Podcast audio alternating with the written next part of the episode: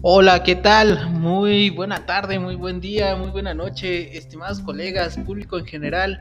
Estamos de nueva cuenta aquí en Punto Visual, un podcast del Centro de Educación en Optometría, para la segunda parte de la plática que tuvimos con el maestro Octavio López Mendoza, profesor del Instituto Politécnico Nacional del Centro Interdisciplinario de Ciencias de la Salud. En esta segunda parte va a haber temas muy, muy interesantes en los cuales esperamos sea de su agrado y pues les dejamos con la introducción y sobre todo las cuestiones de que disfruten de esta segunda parte. Un saludo y nos estamos viendo muy pronto.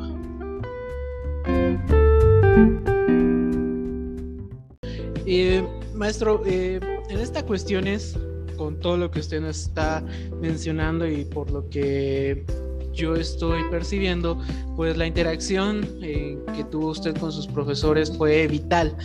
Mi pregunta va enfocada hacia la parte de el por qué le nació a usted o si ya traía la idea de ser maestro, de ser este profesor.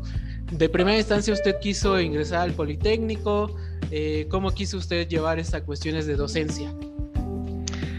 Ah, bueno, eh, con respecto a esa pregunta, Adrián, mira, vea, eh, yo realmente eh, cuando yo salí de la carrera me formé, eh, me seguí formando más bien, pues las bases las tuve en la escuela definitivamente, en el Hospital Gia González, trabajos, en fin. Y en su momento sí me cruzó por la cabeza, ¿verdad? Eh, pues dar, dejar algo, ¿no?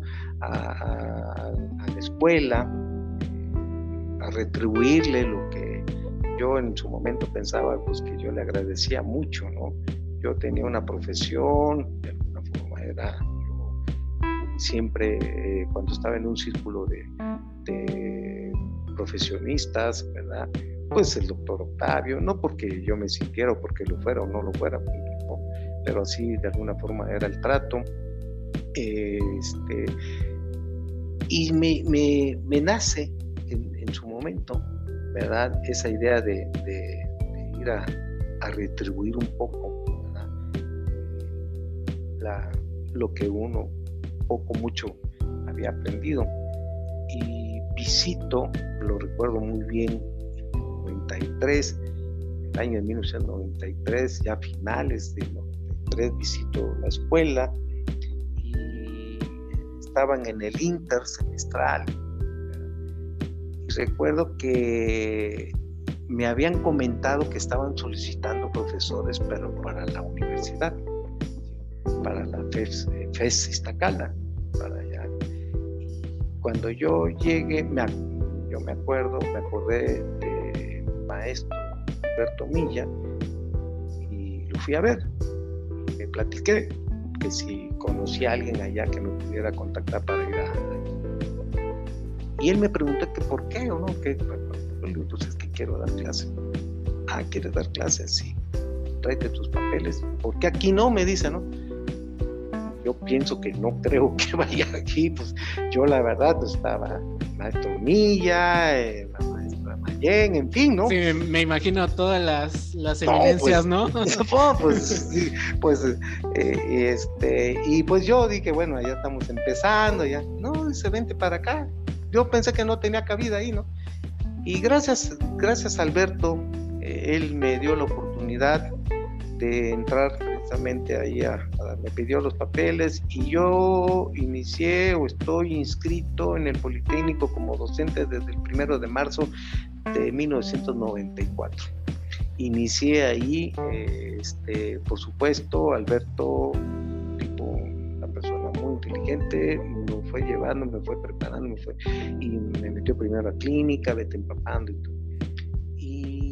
Yo ya trabajaba, yo ya estaba trabajando en una clínica oftalmológica, yo tenía otro trabajo, entonces este, pues, salía luego yo de ahí, daba dos horas y salía yo corriendo y me iba a la clínica.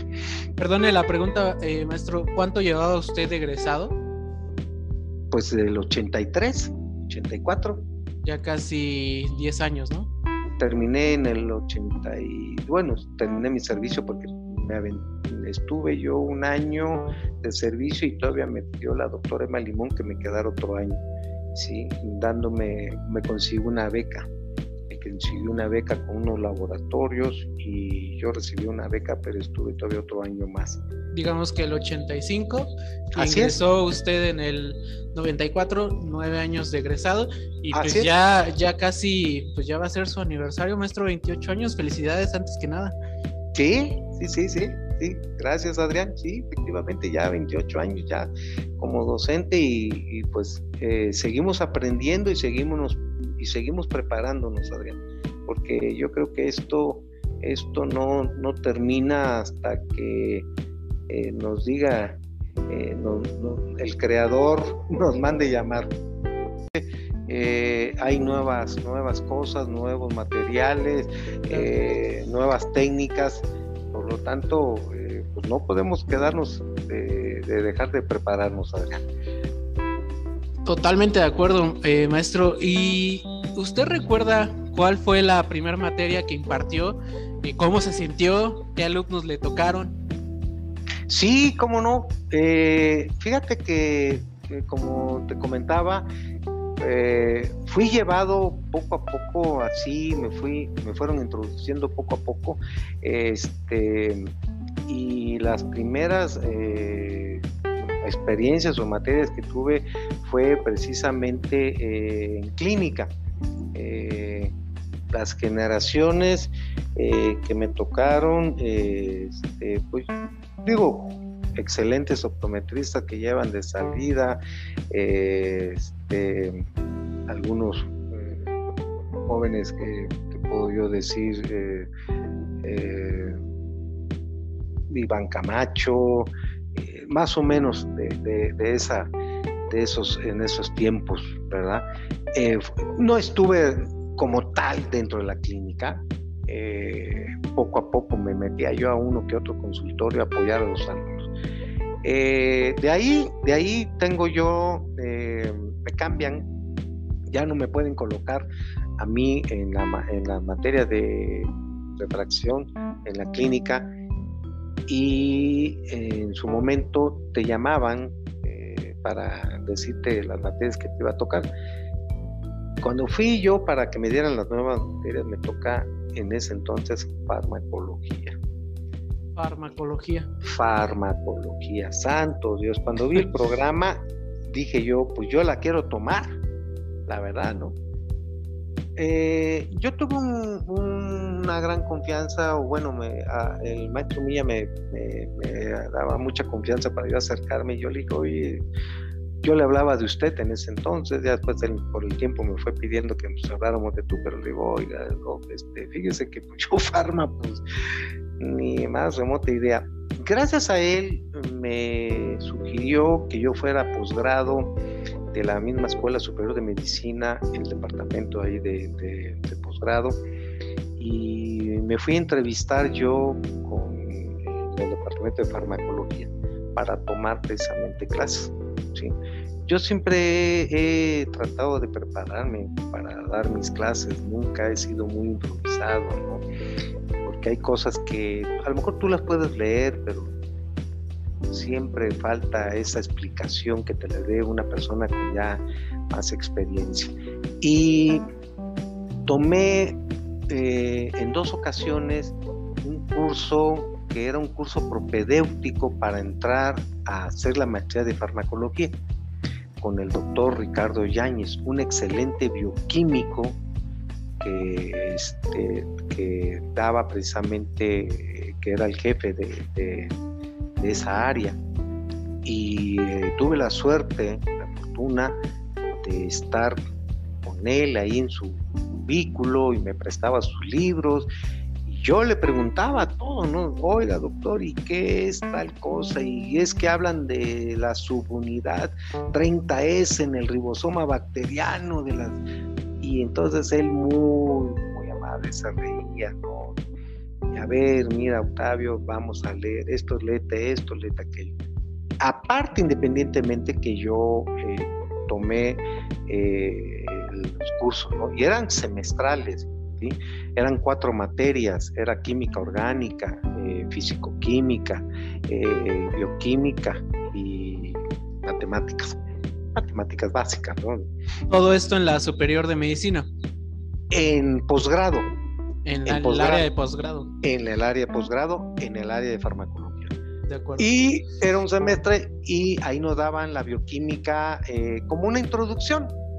Eh, las, las, eh, los, las este, partes básicas, por decirlo así. hablábamos del agua y sus propiedades, hablábamos de los lípidos, hablábamos, en fin. Y entonces yo, cuando termino, y eh, pasé el curso, eh, me dice el doctor Ricardo Yáñez, ¿por qué no se mete a estudiar la maestría? A mí ya me habían dicho que el Politécnico te becaba, pero que si tú entrabas a una maestría, a un estudio de posgrado en el Politécnico y no lo terminabas, pues quedabas casi como que vetado, ¿no? Yo ya trabajaba, Adrián, yo ya estaba trabajando, ¿no? Entonces se requería tiempo completo y la verdad me dio así como que un poquito de, de, no poder haber, de no poder cumplir, ¿no? Miedo a no poder terminar, que si no termino la maestría, en fin, porque pues además era tiempo completo, igual y se traslapa entre mis actividades y dije, no, doctor, no, oiga, ¿puedo tomar nuevamente un segundo curso? Los que tú quieras, tú puedes tomar lo que quieras, ¿no? Y ya en el segundo me dice, no, Octavio, ya métete a la maestría. Y pues yo tenía, yo tenía ya eh, gastos en mi familia, trabajo, este, entonces pues no, no, no me era muy fácil, ¿no? ¿Verdad? Eh, dejarlo y... Pero eso me sirvió mucho, fíjate, para yo posteriormente irme preparando ya por mi cuenta, ir leyendo. Me agradó mucho, me, me encantó mucho después la farmacología que ya después me fui, me fui metiendo a, la farmacología y, pues era una, es una materia que me gusta, que disfruto y este, yo tuve una, una experiencia eh, cuando yo estaba de estudiante, eh, por alguna razón yo traía un fármaco en la mano que tenía cortisona, era sulfaceta no recuerdo si era sulfa con cortisona. Y me vio uno de mis profesores y me dijo, ¿qué traes? ¿Qué, es? Cuidado con eso, muchacho, porque vayas a ocasionar un problema, ¿no? Y yo me quedé así, ¿no? Pues espantado. Pues, espérame tantito, pues ¿qué traigo, no? ¿Qué es esto? ¿Sí? Entonces, eh, de ahí después fui entendiendo que eh, tanto, no nada más a ese nivel, profesores, de algunos profesores, como la mayoría de los médicos eh, tienen un cierto respeto a la cortisona. Y hay que tenérselo, ¿no, profe? Por supuesto, por supuesto. Eh, más que nada hay que conocer, Adrián. Sí, hay que tener, hay que tener un conocimiento para manejar la cortisona. Tampoco hay que crear así como que un miedo, un tabú, pero sí es importante, como todos los medicamentos. ¿eh? No hay ningún medicamento dentro de toda mi preparación y mis clases que he tomado por ahí le escuché a un farmacólogo argentino decir que no hay esa bala de plata que mate en un momento dado al vampiro, ¿no? O sea que en farmacología no hay, no hay un, fármaco que no te genere efectos colaterales, ¿no? Todo fármaco te genera efectos colaterales, ¿no? Entonces eh, algunos, eh, por supuesto, pues no tan benéficos como tú esperas, ¿no? Entonces yo creo que para poder entrar al mundo de la farmacología hay que prepararse. Mucha gente confunde farmacología con terapéutica. Eh, jóvenes confunden la farmacología con la terapéutica. Hay un gran, una gran diferencia. Farmacología es conocer los fármacos. Terapéutica es cómo saber dar el fármaco, cómo indicarlo, en fin.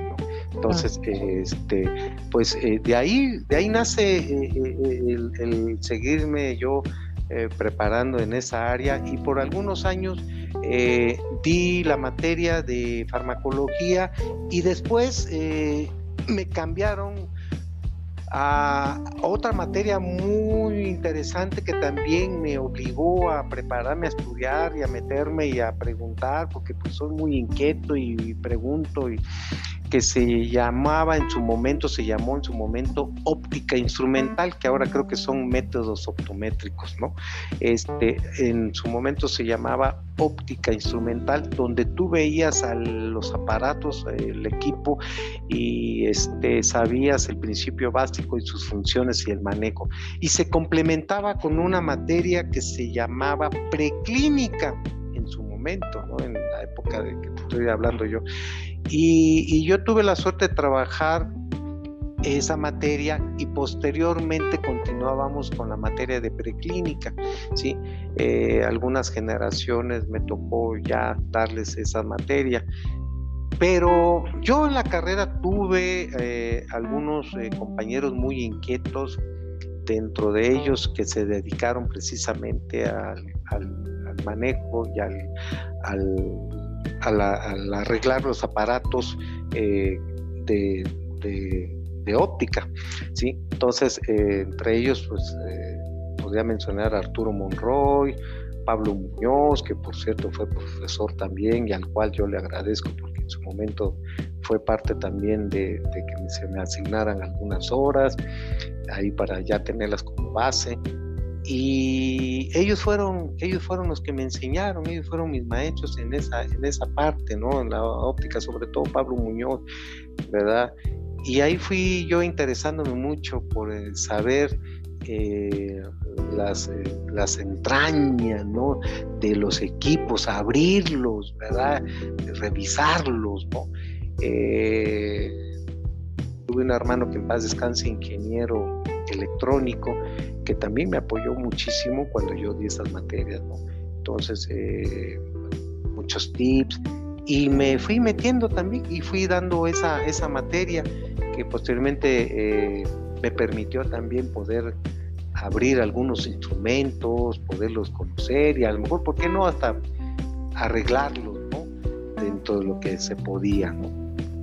Eh, pues que fueron las, las dos materias que, eh, cuando estábamos en la superior de medicina me tocó realmente impartir. Y ya después, eh, posteriormente fue la patología, la patología ocular. Pero las que siempre me, me, sentía yo muy a gusto dando la materia fueron farmacología y la óptica eh, instrumental. De acuerdo. Eh, disculpe, maestro, eh, ¿usted cuál considera que es la relevancia del maestro, del profesor hacia el alumno? ¿O solamente, como dicen la frase, el alumno tiene que hacer la escuela?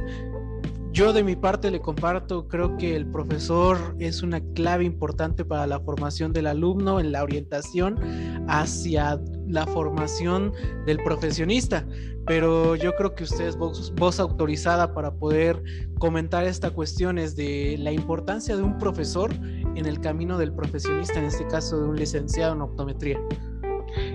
Mira, Adrián, eh, para mí hay dos, dos puntos claves en la docencia. La primera eh, dice aquella que enseña más lo que no se dice, ¿no? Eh, vamos, eh, los hechos, ¿no? si yo le digo a un alumno, tu presentación, quiero que vengas arreglado y yo no voy presentable, pues yo estoy, no estoy siendo coherente, ¿no? Poner el ejemplo, dice usted. Por supuesto, ¿no? Por supuesto. Se predica con el ejemplo, definitivamente, ¿no? Entonces, eh, esa es la primera parte importante que yo considero como docente que debemos enseñarle a los alumnos. No nada más vertir conocimientos, no nada más arrojar y soltar y soltar conocimiento, ¿no? Eh, la segunda, por ahí me quedó algo muy grabado, que dice, maestro es aquel que simplifica el conocimiento, más no el que lo complica. Se me quedó muy, muy grabado eso. Y entonces eh, yo trato de hacer, eh, para mí a lo mejor algunas cosas son relativamente fáciles por dos razones muy sencillas. Primero, por los años que ya llevo yo llevándolo, practicándolo, y porque, bueno, pues me he dedicado y he estudiado y he leído, ¿no? ¿Verdad? Entonces, eh, yo no, yo tengo que ponerme en ese, en los zapatos de mis alumnos, ¿no? E irles tratando de hacer más digerible el conocimiento. Y la parte más fundamental es la de hacer, eh, eh, crear un ambiente de confianza, donde el alumno se sienta en confianza de preguntar con toda, sin problema, vamos, de que se vayan a, reír por la pregunta. Yo cuando inicio o doy una plática, una clase, una eh, con los muchachos, les digo, prohibido no preguntar, prohibido no preguntar. Pueden preguntar lo que se les ocurra y una pregunta que haga un alumno, ¿sí? Eh, se lo van a agradecer, si son 30 alumnos, se lo agradecen los 29 restantes, que no tuvieron a lo mejor el valor o el temor, tenían de, hablar o de preguntar. Es peor quedarse con la duda, ¿no, maestro? Eh, algunos lo entienden así, Adrián, pero no todos. A veces prefieren quedarse callados por, por, miedo. Eh, uno de las fobias eh, de las grandes fobias es el miedo a hablar en público. Entonces a veces eh, los chicos tienen ese pavor. Y si el maestro no les da la confianza para que tengan esa libertad de preguntar, yo me han preguntado en ocasiones y, en su momento no, a lo mejor en ocasiones no he tenido la respuesta y yo prefiero ser muy sincero y decirles por el momento no tengo tu respuesta, me la dejas de tarea, me la llevo y con todo gusto en la siguiente clase te la traigo. Yo soy de los maestros que prefiero mejor decir no lo sé, ¿sí? Y mejor traerte una y no decir algo que, se quede ahí, ¿verdad? Este, una, una situación que no es la que están preguntando, ¿no? Ok, eh, está muy, muy interesante toda esta cuestión. Y el mensaje que le podemos decir a, a los estudiantes es eso.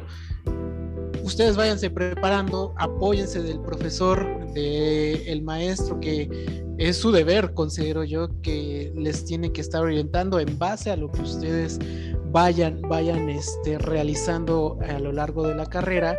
Y creo yo, maestro, que una clave esencial es esa, ¿no? Conforme a lo que uno vaya eh, realizando como estudiante, pues poco a poco va adquiriendo el conocimiento, tampoco es cuestiones de desesperarse. No, definitivo, Adrián, definitivo. Eh, hay algo que se llama curva de aprendizaje. Eh, cuando yo empiezo con los muchachos en la clínica eh, para el manejo de algún aparato, el manejo de alguna interpretación de algún hallazgo clínico, pues tiene que haber esa curva de aprendizaje. Entonces tenemos que ir poco a poco llevarlo, irlo llevando poco a poco.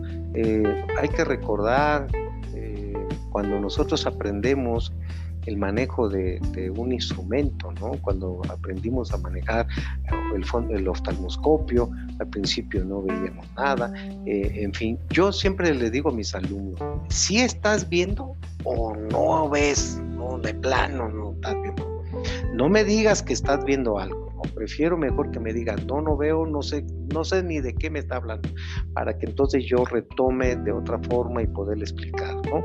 Y en ocasiones hasta a lo mejor eh, en su momento, si el paciente se presta o cuando tengamos un paciente porque se tuvo que dilatar por alguna eh, razón necesaria, pues ahí llamo al muchacho o a los muchachos y le digo, mira, ahora sí asómate, mira cómo se ve, esto es lo que tú vas a estar reportando y va poco a poco, te tiene que ir formando y no nada más es un paciente, tiene que ser varios, varios, varios pacientes. A mí, cuando yo estuve en el, en el GEA González, eh, mis eh, profesores en ese momento, los médicos adscritos, me enseñaron algo muy importante aprender. Primero aprende lo normal y después aprende lo que se salga todo de ahí fuera de lo normal primero aprende y ve diferentes tipos de fondos de ojos, ¿no? Ve diferentes eh, fondos de ojos en una persona morena, en una persona de piel güera, en, en fin, para que tú posteriormente puedas saber o ver que cuando de repente ya hay algo, ah, bueno, entonces primero le vas a ir poniendo nombre y luego el primer apellido a la patología y luego ya el segundo apellido. Entonces, eh, vas a tener que primero aprender a ver cómo se ven los vasos y luego ya vas a ver algunas alteraciones, sobre todo en algunas enfermedades del fondo como la retinopatía diabética, y ya le vas a ir poniendo nombre y apellido, ¿no? Retinopatía diabética eh, no proliferativa, proliferativa, en fin, ¿no? Eso es lo primero, pero si queremos enseñarle al alumno desde un principio, ¿verdad? Y así eh, todo, pues no, hay que llevarlo poco a poco. Eh, eso, ese, esa frase que acaba usted de decir, eh, le soy muy honesto, es de los mejores consejos que me, han dado profesionalmente. Eh, cuestiones de no querer ver lo anormal de primera instancia, sino primero reconocer qué es lo normal y ahí de ahí partes para poder hacer ese, lo vamos a llamar así, diagnósticos diferenciales para cuestiones de, un manejo integral y correcto hacia el paciente nuestro. Yo ahí le agregaría, fíjate Adrián, que los cuando empezamos nosotros a, yo le yo agregaría algo ahí cuando le digo a mis muchachos, eh, no miren, no miren. Una cosa es mirar y otra cosa es observar. ¿sí? De acuerdo. Eh, tú puedes estar mirando algo, pero tu mente está divagando, está por otro lado. ¿sí? Eh, y, otra cosa es ir observando, ¿no? ir observando cada parte, cada estructura, ¿no? y la estás procesando en el cerebro. ¿sí? Yo siempre que entro a, los consultorios, que estoy revisando a mis muchachos, eh, y voy a revisarles, y tomo la expediente, lo tomo y le digo, ¿cómo se llama tu paciente? Y entonces como que me quieren agarrar el expediente, ¿no? Para ver, hey, espérame tantito, llevas una hora y no sabes ni el nombre. Eh, bueno, ¿qué agudeza visual tiene? Y quieren verlo, ¿no? No, le digo, ustedes tienen que estar al 100% con el paciente, eh, el trato, saber su nombre, eh, a ver, este, señor Adrián, lo voy a apoyar aquí, señor Adrián, le voy a hacer esta prueba, señor Adrián, me voy a acercar, ¿sí? Este, y ustedes en la, en la cabeza ya con el paciente tienen que ir ya porque van, van armando, van, van haciendo sus pruebas en forma sistematizada y lo van llevando poco a poco, desde el momento que están haciendo el interrogatorio. Para mí el interrogatorio, yo siempre peleo, lucho y estoy con los muchachos insistiendo. Para mí el interrogatorio dentro del estudio es una parte muy, muy importante. Es el 80%, de acuerdo a algunos autores, de eh, uno de los probables diagnósticos que podríamos tener. Y el 20% ya es la confirmación, ¿verdad? Con tus pruebas, ¿no? Me imagino. Por supuesto, por supuesto. Ese 20% ya son las pruebas que tú vas a realizar, ¿sí? Para ya confirmar. Pero no vas a andar empezando, vamos a decir, paciente que te diga que está viendo eh, eh, este, eh, las líneas todas curveadas y todo, y vas a estar queriendo hacerle una prueba de visión binocular, ¿no? Tú ya vas pensando, probablemente pueda tener esto, ¿no? Y entonces enfocan más tus baterías de preguntas. Y oiga, y usted tiene problemas, todo relacionado, por supuesto, a la patología que tú estás pensando, ¿no? Y, y usted tiene, eh, tiene también visión borrosa en la parte central, sí, o sea que a las personas no les ve bien definida la cara, sí, y ah, entonces ya te está pensando, ya te está llevando un área de, de, la retina, ¿no? En esta área de la mácula, y entonces tú ya estás pensando qué prueba vas a tener que hacerle, ¿no? Y entonces a lo mejor sacas tu PRI de hambre, y ahí vas confirmando, y, si quieres después hacerle, mandarle a hacer los OCT y los, lo que tú todo que gustes y mandas. Pero yo creo que ahí en la clínica nosotros con lo que tenemos debemos de ser capaces de hacer toda esa prueba, ¿sí? Debemos ser eficaces y eficientes, ¿no? Eh, este, trabajar con lo que tenemos para dar buenos diagnósticos. Decía la doctora Ortega que hacer una buena clínica es iniciar con un buen interrogatorio. Por supuesto. maestro? totalmente de acuerdo con esa doctora. Yo estoy totalmente de acuerdo. ¿sí? Eh, eh, si no para mí, luego le digo yo a los jóvenes, este, tárdate un poquito más, después te vas a ir más rápido. te vas a ir un poco más rápido. ¿Por qué? Porque tú ya quizás estás teniendo gran parte de tu problema del diagnóstico de tu paciente, ¿no? Eh, es algo que, que, yo siempre les digo, ¿no? Eh, a veces los chicos por su afán de, de a veces desconocimiento, por su falta de práctica, por lo que sea, luego llegan pacientes de patología y lo primero es que ya me lo están sentando a la lámpara, ¿no? Y, la pregunta obligada que les digo es, este, ¿ya le tomaste la agudeza visual? Bueno, ¿ya le hiciste el interrogatorio? No, ¿ya le tomaste la agudeza visual? No, entonces, ¿cómo lo estás sentando acá? No, espérate, no te brinques, prueba, para allá vamos, ¿no? por allá, todo, todo tiene que ir, porque eso te va a ir dando también la pauta qué tan grave o no está el problema. Dicen los grandes maestros, cuando eh, tenemos alguna duda, cuando vemos algo en retina, ¿no? Eh, te preguntan los especialistas, ¿cuánto ve? ¿Cuánto mejora? ¿Cuánto mejora? ¿Cuánto ve? Es decir, pues ve 20-200, ah, ok, pero ¿cuánto mejora? Ah, 20-20, ah, bueno. Ah, ah, Literal es como un respiro muy hondo y bueno, pues Vamos a darle, pero al contrario, ¿no? Si tú, optometrista, tomas la agudeza visual y no te mejora, ahí sí hay que aplicar y ser más cuidadoso, ¿no? Ah, exacto, exacto.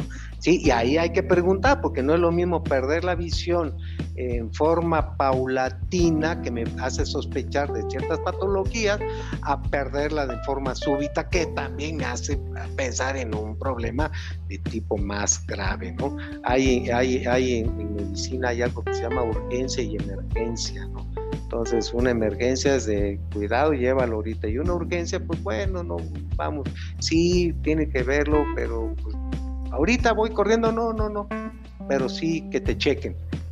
Entonces eh, eh, ahí se van enseñando. Yo creo que a veces eh, la función de nosotros los maestros es precisamente irles dando esas formas de que vayan los chicos razonando, que vayan pensando.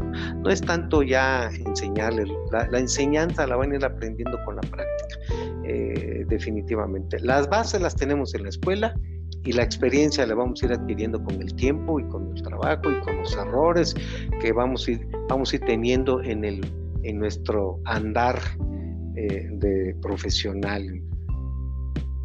Como usted lo, lo comenta, eh, maestro, pues el optometrista, pues obviamente desde el aula, aunado con lo del servicio, va conformando y va completando al profesionista o considera que haga falta algo más ya sea en la optometría que usted eh, llegó a ver como estudiante a lo que ahora a los estudiantes que usted forma, ¿cree que hay diferencias en esa cuestión?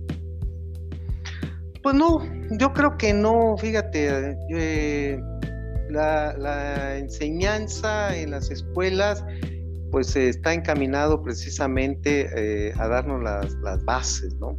Eh, yo creo que el tener unas buenas bases, unos buenos conocimientos, nos puede permitir desarrollarnos en cualquier área. Eh, en ocasiones luego yo oigo, escucho a los muchachos decir a los egresados, no, es que esto lo aprendí en el hospital, no, es que esto lo fui aprendiendo sobre el camino, pero las bases las tuvieron en la escuela, las, las, bases las fueron adquiriendo ahí, entonces, este, más bien se fue consolidando ese aprendizaje. Entonces, eh, em, yo creo que la enseñanza actual sí, sí se tiene que modificar, razones.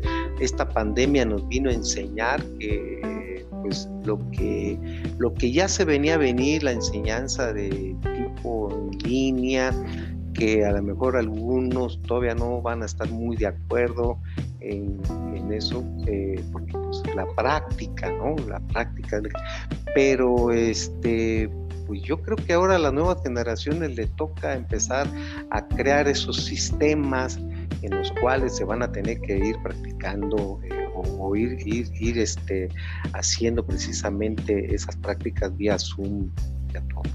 ¿no? podemos negar que, que, la tecnología bien aprovechada nos ayuda muchísimo. Eh, tú puedes tener contacto con especialistas en otras partes del mundo a través de estos eh, medios y, enseñarle a un paciente, ¿no? ¿Qué opina usted, doctor, allá?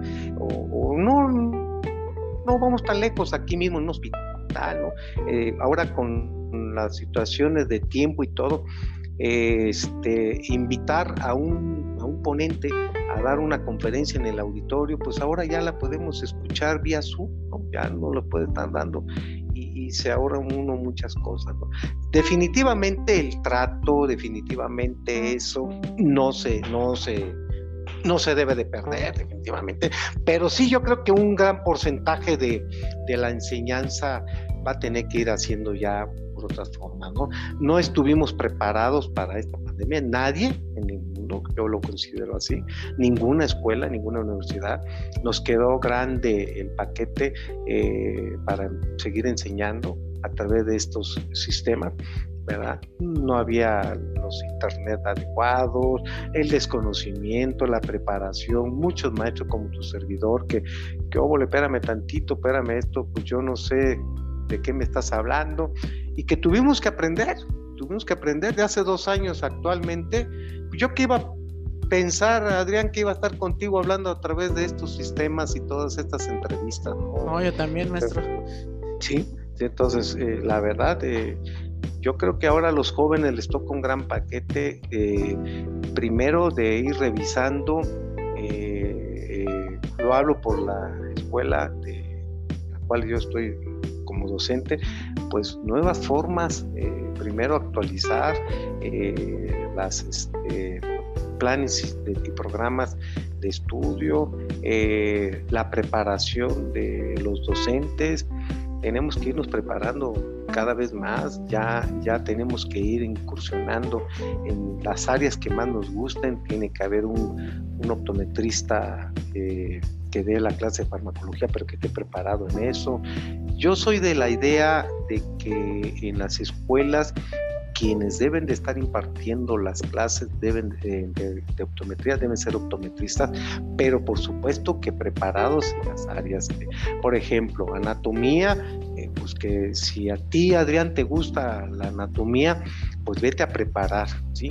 Vete a preparar, vete a estudiar, sí, este, para que tú posteriormente, desde un enfoque optométrico, estés dando las clases de anatomía a un optometrista y no un médico, ¿no? Eh, en el peor de los casos, a veces otros profesionistas, ¿no? Entonces, eh, no porque sean malos, ¿no? Sino porque desconocen qué es lo que realmente es la función del optometrista y por dónde pueden ayudar más.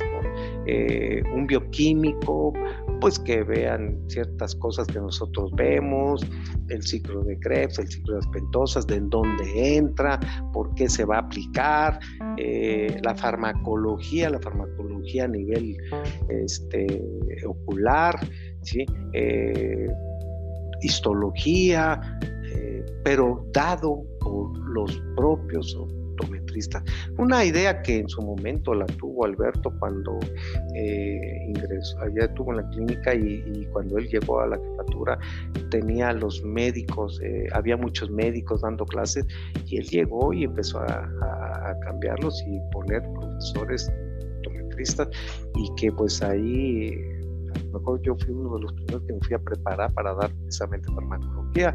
No sé después si si hay ahorita algunos machos que hayan seguido esa tendencia. Pero yo creo que ahí tenemos que seguirnos preparando. Entonces los jóvenes de ahora tienen que ir preparándose en eh, para ir haciendo los cambios de las planes y programas, eh, irse preparando profesores para entrar a esos planes y programas, eh, este, y seguirnos preparando por la cuestión de seguir trabajando en línea. Yo creo que ese va a ser el futuro inmediato de seguir las clases en esto. De acuerdo, maestro. Eh, estamos ya casi por acabar.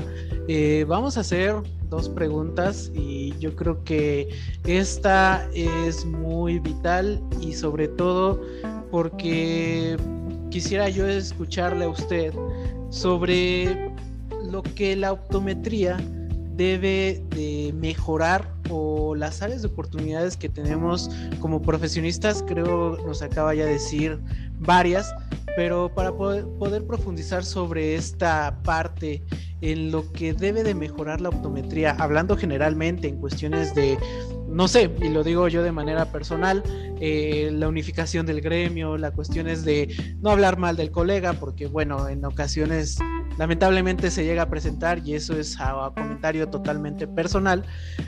¿Usted qué podría orientar, sugerir y sobre todo en base a la experiencia que tiene como docente, comentarle a las generaciones y por qué no al egresado en cuestiones de, la optometría que debería ser de esta forma. En esta cuestión es, tal vez no es como la parte de lo que un cuento como nos gustaría que fuera, pero sí debe de haber unas bases y creo que las bases se van haciendo con ideas.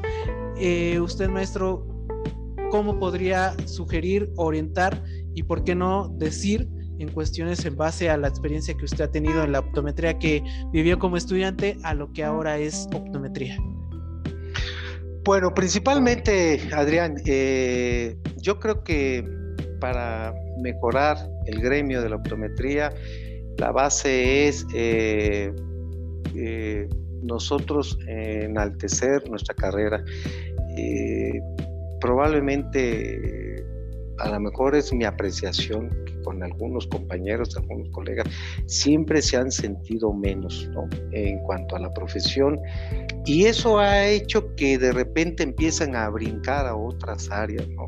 cuando esta carrera, eh, para mí, la mejor carrera que pude haber escogido, me da una excelente profesión, que lo segundo es ubicarse bien realmente qué es lo que nosotros podemos aportar, ¿verdad? Como profesionistas. Nosotros podemos aportar muchísimo. Yo siempre he dicho que el optometrista es el profesional que en su momento tiene que estar mejor preparado porque nosotros vemos un órgano donde se reflejan muchas patologías, las primeras enfermedades sistémicas que pudieran ser en un momento dado hasta graves. Entonces, eh, debemos de tener precisamente esa preparación. Nosotros, antes que nada, para, para sentir ese gremio, como tú dices, de optometristas, es primero, como digo yo a los chicos, creérsela, eh, la profesión. Eh, segundo, respeto respeto hacia uno mismo, respeto hacia su profesión y por supuesto respeto a la carrera y por supuesto respeto a los eh, colegas. Probablemente no comulguemos con algunos compañeros, algunos colegas, pero yo creo que debe de haber siempre este respeto. Yo fui invitado una ocasión a Aguascalientes a dar una plática y tuve la la suerte de estar ahí con un maestro del SIX en Milpa Alta, otro de Aguascalientes, en una mesa y dimos en una plática, bueno, cada quien dio la plática, ¿verdad? Este, y la verdad que me agradó mucho porque este, pues eh, estuve platicando y conversando con ellos, ¿no? Independientemente de la institución que se fuera, ¿no? Entonces, yo creo que ahora a los jóvenes les toca ya hacer eso que yo ya veo, que ya, ya veo, sobre todo ahora en los congresos, ¿verdad? Ya esa hermandad que debe de haber, no, no, debemos de apoyarnos. Eh, sí, algo dices tú muy cierto, todavía nos seguimos dando eh, puñaladas, ¿no? Que no deberían de ser. ninguna profesión yo he visto eso, médicos, oftalmólogos, así haya habido un error de un profesionista y va a haber a otro, yo no he escuchado a ningún médico oftalmólogo decirle, ah, sí, es que ese es un tal por cual y ese no que sabe y ese no, no, sencillamente a lo que va y, y este, ok, y el paciente a lo mejor está echándole duro y duro y duro, a ver, usted vino a verme y vamos a ver qué podemos hacer y vamos a ver qué podemos ayudarlo. Entonces, yo creo que ahí esa es otra parte muy importante, ¿no? El respeto a la carrera, el respeto a los compañeros, sí, definitivamente eso es lo que, lo que este, debe de prevalecer, sí, y hacer como tú bien dices, ¿no? Esa hermandad para crecer. Nos quejábamos, no ahora no tanto, porque ahora ya ha habido más, eh, hay escuelas, hay mejor preparación, Yo en su momento lo dije, ¿no? Cuando oía hablar a los muchachos, oiga maestro, ¿qué opina eso? Que están en motolinía y que están ahí. Mira, le digo, la única forma de acabar con eso es que nosotros nos preparemos, o ustedes, los jóvenes, estén bien preparados para demostrar y para que el paciente realmente vea lo preparado que estamos. Entonces, van a ver la diferencia de un estudio que haces tú, una buena preparación, y los exámenes que están practicando allá. Actualmente yo veo que ya hay algunos, ah, algunos lugares, ¿no? Este, que toman ya, tienen eh, esas cadenas de tiendas y este, esas cadenas también de, de, servicios de salud que tienen ya sus equipos de cámaras de fondo y que ya les permite en un momento dado el optometrista, cuando algo les llama la atención, canalizarlos con el oftalmólogo para ¿verdad? Este, que lo orienten ahí, porque a lo mejor desconocen, ¿no? Y eso me da mucho gusto, ¿no? Me da gusto porque ya, ya creció mucho, mucho la carrera en cuanto a, eso. Ya los jóvenes ya tienen otra visión, otro panorama, ¿sí? A lo que realmente yo, nosotros tuvimos, ¿no? Yo creo que en su momento también nosotros, bueno, yo, mi generación, en mi época, pues tuve esa visión de la optometría, el aspecto refractivo, lentes de contacto, y que era una gran, gran ayuda para, para este, el aspecto salud ocular del paciente, que apoyaba yo a un oftalmólogo que nos mandaba precisamente para la adaptación del lente de contacto. Entonces, eh, no sé si por ahí fue tu pregunta o quedó un poquito todavía o hay otra pregunta todavía más, Adrián. No, está perfecto, maestro. Y bueno, en esta parte para poder ya concluir, eh, le propongo una dinámica. Eh, esta dinámica es hacer referente, yo le voy a hacer mención sobre una palabra y usted de favor me va a decir qué es lo primero que se le viene a la mente con una, una o dos palabras o una frase acorde a lo que le estoy eh, comentando sobre esta palabra. ¿De acuerdo? De acuerdo. Listo. Entonces iniciamos con la primera palabra que es optometría. Excelente profesión. Mejor carrera no pude haber escogido. Perfecto. La siguiente palabra es paciente. La parte más importante de, de nuestro quehacer diario la siguiente palabra, y es una conjugación, lo estamos denominando así, es relación optometrista-oftalmólogo. Profesionistas que se deben de conjuntar para dar un buen servicio a un paciente. Sí. Ok, perfecto. La siguiente sería Politécnico. Mi alma mater, una, doble, una noble institución una institución a la que le debo mucho. La siguiente sería docencia. Otra gran, bonita profesión. Otra, otra profesión que, que la verdad, en mi caso, eh, nadie, bueno, no estamos preparados los que entramos a dar clase no tenemos esa preparación, esa pedagogía, esa forma de enseñar de la cual eh, pues yo he tratado de ir estudiando, ¿verdad? Para irme preparando. Actualmente estoy tomando un doctorado, docencia, para este, poderme seguir dando las clases de la mejor forma a mis alumnos. Perfecto. La siguiente, y aquí la quiero regresar un poquito, maestro, es alumno la esperanza, eh, el cambio, eh, este, jóvenes que van a tener en sus manos la gran responsabilidad de, de cambiar o de seguir cambiando eh, la optometría. Así como yo veo excelentes exalumnos o alumnos que fueron míos, caso concreto tú, Adrián, yo podría por ahí mencionar también a otro, eh, Joan Robles, en fin, muchos que se me escapan, que yo estoy viendo con gusto que están haciendo verdaderamente el cambio. Para mí alumno es esperanza, para mí el alumno es el, que va a tener que, es esperanza, responsabilidad, cambio. Para mí así en concreto el alumno es esperanza, el cambio que, debe de haber eh, actualmente en la carrera. Y como última eh, eh, palabra o frase, aquí la quiero convertir como frase, es Huelum, Huelum, profe. Ah, pues el himno, definitivamente. A mí se me eriza la piel cada vez que este, tenemos que echar nuestro grito, ¿verdad? Cuando se termina eh, una sesión o un, evento, ¿verdad? Pues ese es nuestro, nuestro distintivo, ¿verdad? Que nos lleva por todas partes de donde va. El escucharlo a mí eh, es muy emotivo, es muy emotivo eh, echar ese, ese ¿verdad?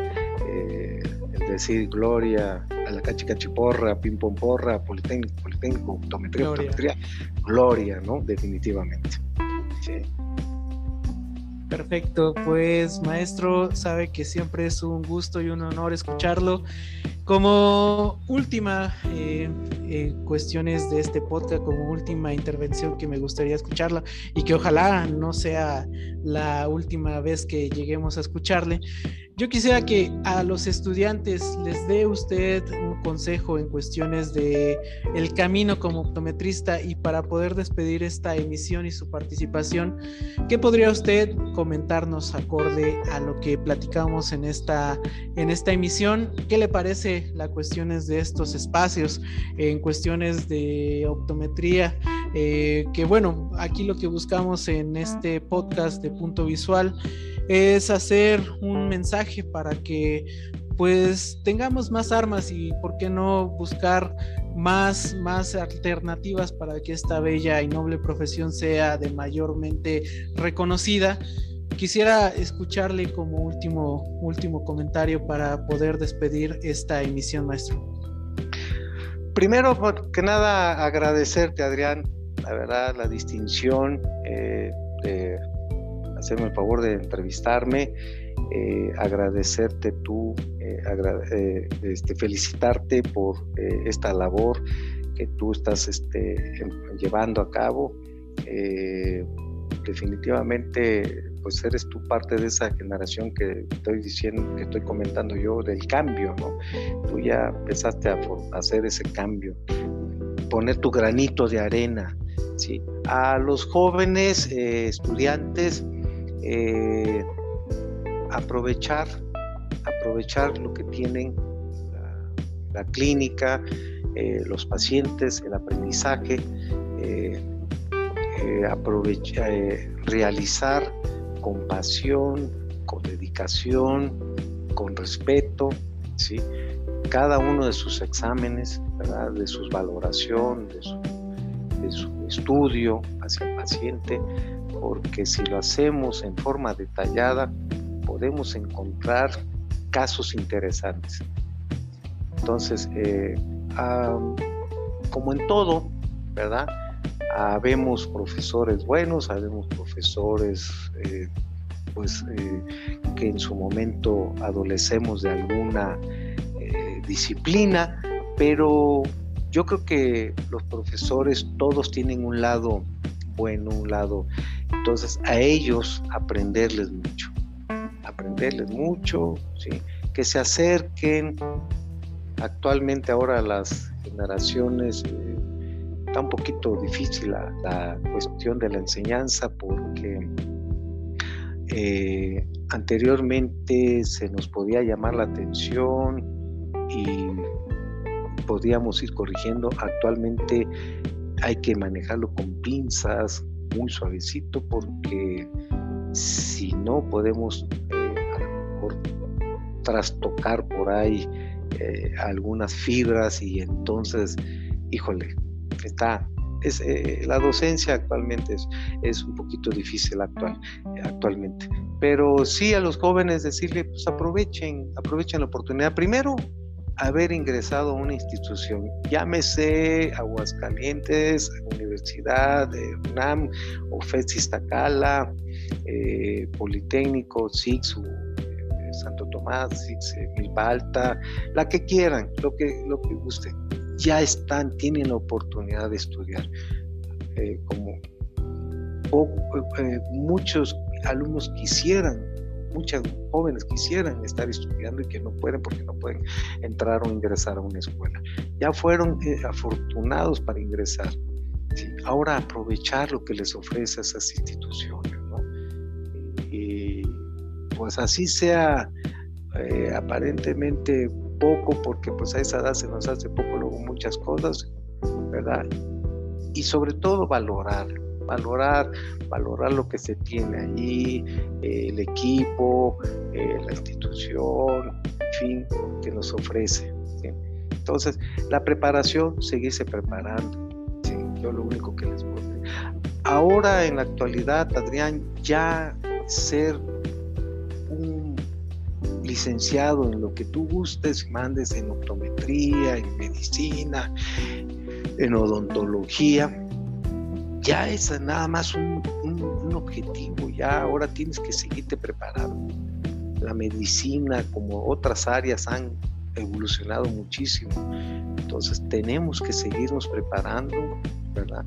Para este, estar a la altura de las circunstancias de lo que se está viviendo. Nuevas eh, enfermedades, pandemias.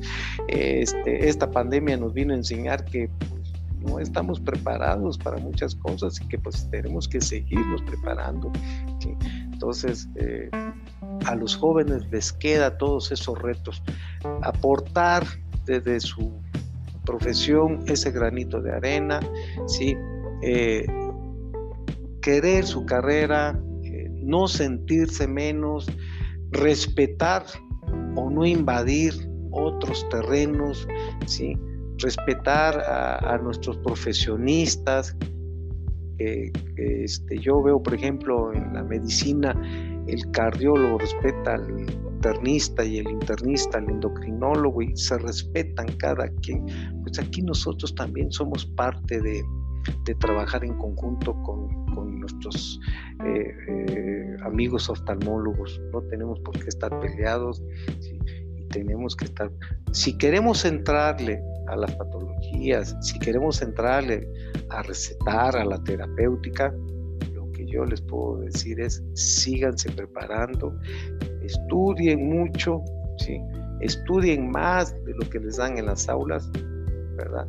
Y siempre, siempre traten de estar con otra persona, un profesionista que tenga más experiencia que, uno, por si queremos incursionar nosotros en estas áreas. Sí, eh, todas las áreas de la optometría son excelentes, lentes de contacto, visión binocular, terapia visual, todas, todas tenemos que tener esa preparación. Perfecto, mejor dicho, no se pudo, no se pudo haber mencionado. Pues agradecemos mucho la participación e invitación que nos hizo el honor el profesor Octavio López Mendoza, Octavio Augusto López Mendoza. Y maestro, pues muchas gracias por haber estado aquí con nosotros. Es un gusto y un placer y esperamos que sea la primera de muchas, de muchas participaciones que tenga aquí con nosotros. A tus órdenes, Adrián, de veras, siempre lo, lo, hago con mucho gusto. Esta es la segunda vez que me haces el honor de invitarme. La, el año pasado recuerdo que estábamos dando una plática y con todo gusto, con todo gusto de veras, Adrián, con todo gusto y te felicito, te felicito. Eh, ojalá y que tu entusiasmo eh, contagie a más compañeros tuyos, a más gente de, ahora sí que los jóvenes para que sigan emprendiendo estos, estos eventos, ¿no? congresos, que se siga precisamente, eh, que sigamos compartiendo lo poco, mucho que, sepamos. Nosotros los docentes en las escuelas, eh, seguirse compartiendo, ¿verdad? Eh, casos clínicos, que que sean interesantes. Actualmente también es algo que se me había olvidado, es eh, hacer investigación. Las escuelas tenemos que hacer docencia e investigación, van de la mano. Entonces, a publicar, a seguir publicando, a publicar casos, eh, casos que por ahí tengamos, sí, este, no necesariamente a través de tu medio, eh, puede ser que por aquí se puedan estar compartiendo algunos casos interesantes, cómo se resolvieron. Sí, puede ser lente de contacto, puede ser terapia visual, ¿sí? muchas cosas para seguir eh, enriqueciéndonos, seguir preparándonos, seguir estudiando. De veras que no se termina, no se acaba de seguir estudiando, nunca deja uno de aprender, siempre aprende uno y del que menos eh, creo, piensa. Yo aprendo muchísimo eh, con mis alumnos este, a, la hora de estar en clínica con ellos y, y de veras que va uno aprendiendo cosas nuevas y interesantes. Te agradezco, Adrián, y estamos a tus órdenes. Muchas gracias, maestro. Estamos de igual forma en contacto y sobre todo le agradecemos mucho que se haya tomado este tiempo y sobre todo es un gusto y agradecerle mucho por las enseñanzas, consejos y orientaciones que nos ha dado a lo largo de esta vida profesional. Pues colegas, les agradecemos mucho a todo el público en general que nos está escuchando aquí en Spotify. Muchas gracias por haber escuchado esta emisión, esperamos que haya sido de su agrado. Recordarles que si hay algún personaje en cuestiones del mundo de la optometría, algún personaje en cuestiones que esté realizando actividades de manera profesional en beneficio del paciente y que ustedes gusten que, lo, que le entrevistemos, le, nos pueden hacer llegar la información en nuestras redes sociales, que es tanto Facebook, estamos como Centro de Educación en Optometría, y tanto en Instagram de igual forma, Centro de Educación en Optometría, nos pueden encontrar de igual forma como arroba ceopto2020, o también lo pueden hacer como ceopto2020 arroba gmail.com. Ahí en nuestro correo de Gmail nos pueden hacer llegar la información y cuenten con nosotros para poder hacer esta entrevista. Es un gusto y un agrado que nos acompañen también en cualquiera de nuestras emisiones. Espérenos cada semana aquí en su podcast en Spotify, punto visual. Y de igual forma les invitamos a que en alguna de nuestras sesiones que lleguemos a hacer en Ceopto nos acompañen. Recordarles que el 19, el 19 de marzo, justamente en un mes que estamos haciendo la grabación de, este, de esta emisión, estamos por celebrar el aniversario de lo que es este centro educativo. Muchas gracias por habernos escuchado, esperamos que estén ustedes muy bien y reciban un cordial saludo desde la Ciudad de México. Hasta luego, que estén muy bien colegas, nos vemos pronto.